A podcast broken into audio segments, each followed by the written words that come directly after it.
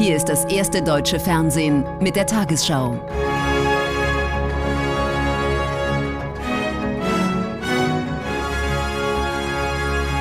Heute im Studio Thorsten Schröder. Guten Abend, meine Damen und Herren. Ich begrüße Sie zur Tagesschau. Die Verteidigungsminister der NATO-Staaten und die Ukraine-Kontaktgruppe haben in Brüssel über weitere Militärhilfe für Kiew beraten.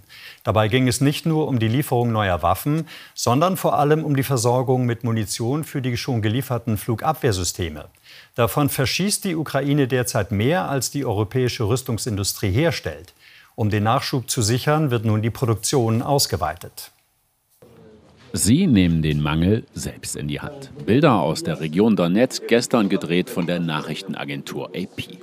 Aus Mangel an fabrikneuem Nachschub schrauben die Soldaten selbst Munition zusammen für ihren Raketenwerfer. Die Bilder zeigen, was heute auch in Brüssel besprochen wurde. Der Ukraine könnte die Munition ausgehen. Also es ist auch ein Krieg der Logistik. Es braucht große Anstrengungen, die nötige Munition ins Land zu bringen und auch Ersatzteile. Eine gute Nachricht hat da der deutsche Verteidigungsminister. Erster Besuch in Brüssel. Pistorius kündigt an, die Bundesregierung hat neue Munition bestellt für den Flugabwehrpanzer Gepard. Das heißt, wir werden jetzt unverzüglich wieder eigene Produktion aufnehmen bei Rheinmetall für Gepard Munition. Die wird unverzüglich anlaufen. Ich bin sehr froh darüber. Weniger froh ist Pistorius über die schleppenden Zusagen für Leopardpanzer aus anderen Ländern. Ob er nach all dem Drängen auf schnelle Lieferung Verständnis dafür hat? Da ich mich ja hier auf diplomatischem Parkett bewege, würde ich sagen, wenig. Wenig Verständnis. Wenig Verständnis. Der ukrainische Verteidigungsminister zeigt heute auf ungewöhnliche Art, was sich sein Land noch dringend wünscht. Kampfflugzeuge. Doch auch das Einstecktuch konnte zumindest heute niemanden erweichen. Was die Kampfjets betrifft, habe ich keine Ankündigung zu machen. Wir werden weiter mit der Ukraine arbeiten, um ihre dringlichsten Probleme anzugehen. Und das sind aus Sicht der Verbündeten vor allem zwei Dinge. Ausreichend Munition und Trainingsmöglichkeiten für die schon zugesagten Waffen und eine maximale Verstärkung der ukrainischen Flugabwehr, damit Russland auch im zweiten Kriegsjahr eines nicht einsetzen kann, seine überlegene Luftwaffe. Die Vereinten Nationen haben ihre Mitgliedstaaten zu weiterer finanzieller Hilfe für die Erdbebenopfer im türkisch-syrischen Grenzgebiet aufgerufen. Angesichts der Not würden allein in Syrien in den kommenden Monaten knapp 400 Millionen Dollar benötigt, sagte UN-Generalsekretär Guterres.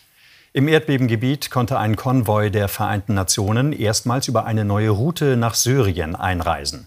Bisher war UN-Hilfe nur über den Grenzübergang Bab al-Hawa möglich. Seit heute sind zwei weitere Checkpoints geöffnet, Bab al-Salameh und al-Rai.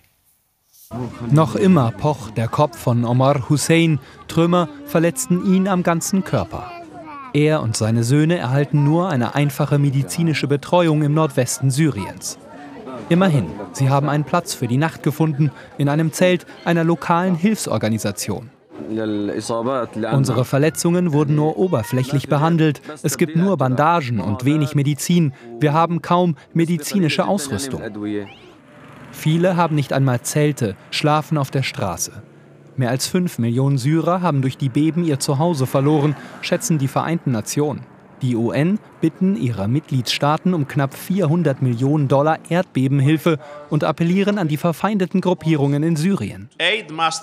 Hilfe muss durchgelassen werden, von allen Seiten, überall hin, über alle Routen, ohne Hindernisse.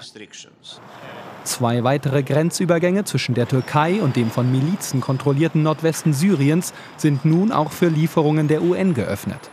Präsident Assad hat dem zugestimmt Kritiker werfen ihm vor, seine Machtinteressen über das Wohl seines Volkes zu stellen. Zu lange gezögert, habe aber nicht nur er. Die UN haben katastrophal versagt. Sie hätten andere Optionen nutzen müssen, Hilfsgüter aus Flugzeugen abwerfen können, wie so oft in der Geschichte. Etwas Hilfe kommt per Schiff. Das Emirat Katar schickt 10.000 mobile Unterkünfte. Vor wenigen Wochen wurden diese noch von Fußballfans während der WM genutzt. Im Nordwesten Syriens blicken Omar Hussein und sein ältester Sohn auf die Trümmer ihres Hauses. Wie die allermeisten Familien im Land sind sie weitgehend auf sich gestellt. In der Türkei sind nach Angaben von Präsident Erdogan bislang mehr als 35.400 Erdbebentote gezählt worden. Damit ist es die schlimmste Katastrophe seit Gründung des Staates vor knapp einem Jahrhundert. Die Folgen der Erdbeben wirken sich auch auf die politische Lage in der Türkei aus. Aus der Regierungspartei von Präsident Erdogan werden Forderungen laut, die für Mai geplanten Wahlen zu verschieben. Die Opposition vermutet ein taktisches Manöver. Mehr als acht Tage nach den Beben werden immer noch Überlebende gerettet. Dieser Mann kann sein Glück kaum fassen. Gerade haben Rettungskräfte im türkischen Antakya seine Nachbarin lebend aus den Trümmern geholt.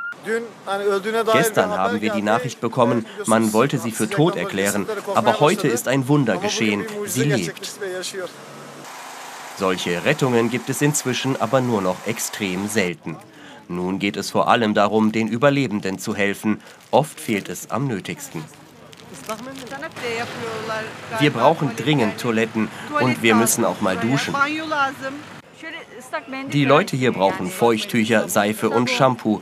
Es gibt zwar Wasser, aber duschen kann man nicht. Das ist echt ein Problem. Bei vielen ist die Wut auf die türkische Regierung nach wie vor groß. Vor allem das Krisenmanagement und der Umgang mit Bauvorschriften sorgen für Kritik. Politiker der Regierungspartei AKP fordern nun, die für Mai geplanten Wahlen zu verschieben. Die Opposition kritisiert das scharf.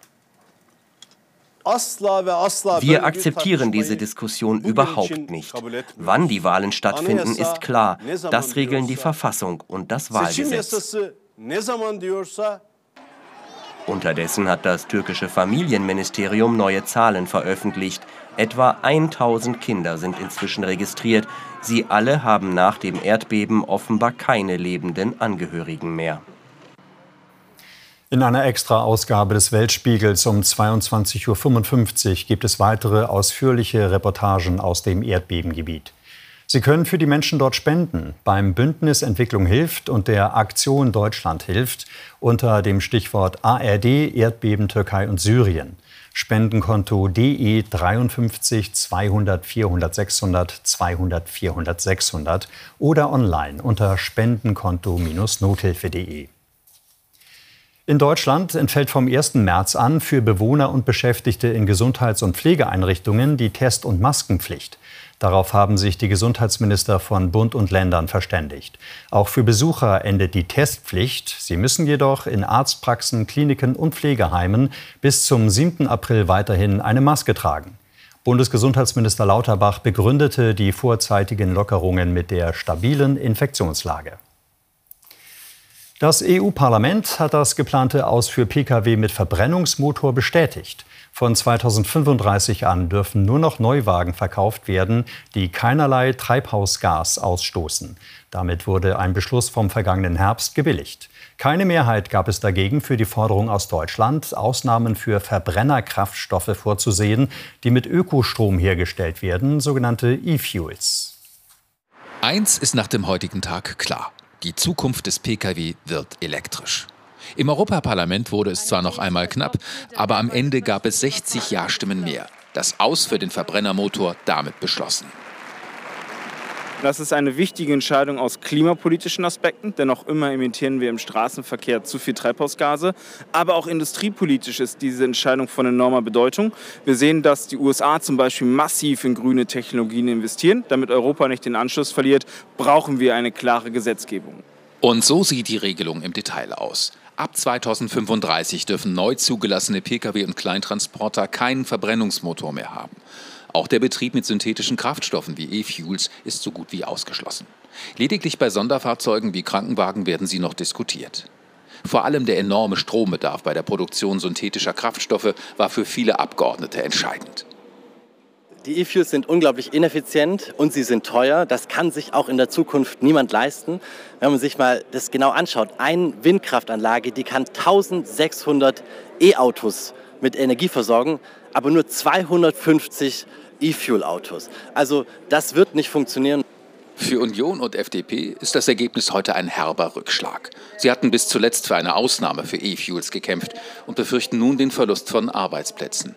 Wenn ich das aus meiner Perspektive in Niedersachsen sehe, Volkswagen ist ein großer Anbieter, aber die Batteriezellproduktion geht nach Kanada oder nach Amerika. Und das müssen wir natürlich schon zur Kenntnis nehmen, dass die heutige Entscheidung ein herber Rückschlag ist für den Industriestandort Europa. Zur Wahrheit gehört aber auch, viele europäische Autobauer haben ohnehin angekündigt, schon vor 2035 voll auf das Elektroauto zu setzen. Wer dann noch einen älteren Benziner oder Diesel fährt, muss den übrigens nicht verschrotten. Die scharfen Regeln gelten nicht für Altfahrzeuge. Wegen der Umstellung auf Elektromobilität will der US-Automobilbauer Ford in den kommenden Jahren 2300 Stellen in Deutschland streichen. Die Arbeitsplätze werden in der Europazentrale in Köln und am Forschungszentrum in Aachen abgebaut. Die IG Metall hat den Kürzungen zugestimmt. Im Gegenzug versprach Ford unter anderem Abfindungen. Es sind vor allem erleichterte Mitarbeiterinnen und Mitarbeiter, die die Ford-Betriebsversammlung in Köln verlassen. Zwar hat man ihnen gerade gesagt, dass in den kommenden Jahren 2300 Stellen in Deutschland abgebaut werden. Im Raum standen vorher aber bis zu 4000. Wir hatten ja die Furcht gehabt, äh, das Worst-Case-Szenario könnte in Kraft treten, aber das war jetzt ein viel besseres. Natürlich gibt es Abstriche. Ähm, ich bin, bin aus dem Bereich äh, Produktentwicklung, da werden viele Stellen wegfallen. Es ist nicht der befürchtete Kahlschlag. Stattdessen bekam die Ford-Belegschaft heute sogar eine Art Bestandsgarantie zugesagt. Geschäftsführung und Betriebsrat kündigten an, keiner wird entlassen. Der Stellenabbau soll über Frühverrentung und sozial verträglich passieren. Ein Ausschluss betriebsbedingter Kündigungen bis 2032 ist ein Signal, das stärker nicht sein könnte für ähm, die Zukunft von Ford in Deutschland und in Europa und für das, was wir mit diesem Unternehmen und dieser Marke in Europa vorhaben. Und doch fallen Stellen weg, vor allem in der Produktentwicklung. Die Gewerkschaften hatten befürchtet, dass sie ganz zum Mutterkonzern in die USA abwandern soll. Doch auch das konnte verhindert werden. In der Produktentwicklung fängt alles an und wenn es am Anfang nichts gibt, kann am Ende nichts produziert werden. Und deswegen haben wir jetzt viele wichtige Themen und Kompetenzen für die nächsten Jahre hier in der Produktentwicklung in Köln sichern können. Ford stellt um auf Elektroantriebe. Dafür ist weniger Personal notwendig. Das gilt für die ganze Branche. Doch für Experten kommt der Umbau bei Ford auf E-Mobilität zu spät. Einerseits hat man äh, den Zug in Richtung Elektromobilität verpasst und zum anderen hat man sich immer stärker als Billiganbieter äh, in niedrigere Segmente drängen lassen. Äh, das hat alles in allem dazu geführt, äh, dass man eben weniger Mitarbeiter braucht. Auch deshalb glauben sie bei Ford mit dem Stellenabbau wieder zukunftsfähiger werden zu können. Airbus hat einen Milliardenauftrag aus Indien erhalten. Der europäische Flugzeughersteller soll für die Fluggesellschaft Air India insgesamt 250 Passagiermaschinen bauen. Beide Seiten unterzeichneten heute eine entsprechende Absichtserklärung. Wie viel Air India für die 210 Mittelstrecken- und 40 Langstreckenjets zahlt, wurde nicht mitgeteilt. Laut Listenpreis hat die Bestellung einen Umfang von mehr als 30 Milliarden Euro. Die privatisierte indische Airline will außerdem beim US-Flugzeugbauer Boeing weitere 220 Maschinen bestellen.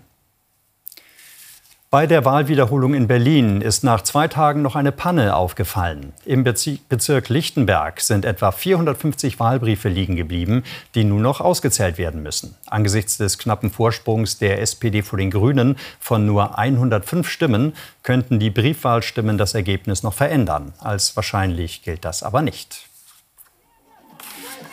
Weltweit haben Tausende von Menschen, wie hier in Berlin, gegen Gewalt an Frauen und Mädchen protestiert. Anlass der Tanzdemonstration ist der weltweite Aktionstag One Billion Rising, zu Deutsch eine Milliarde erhebt sich. Jede dritte Frau weltweit wurde bereits Opfer von Gewalt, wurde geschlagen oder vergewaltigt. Seit 2012 läuft die Kampagne jedes Jahr am Valentinstag.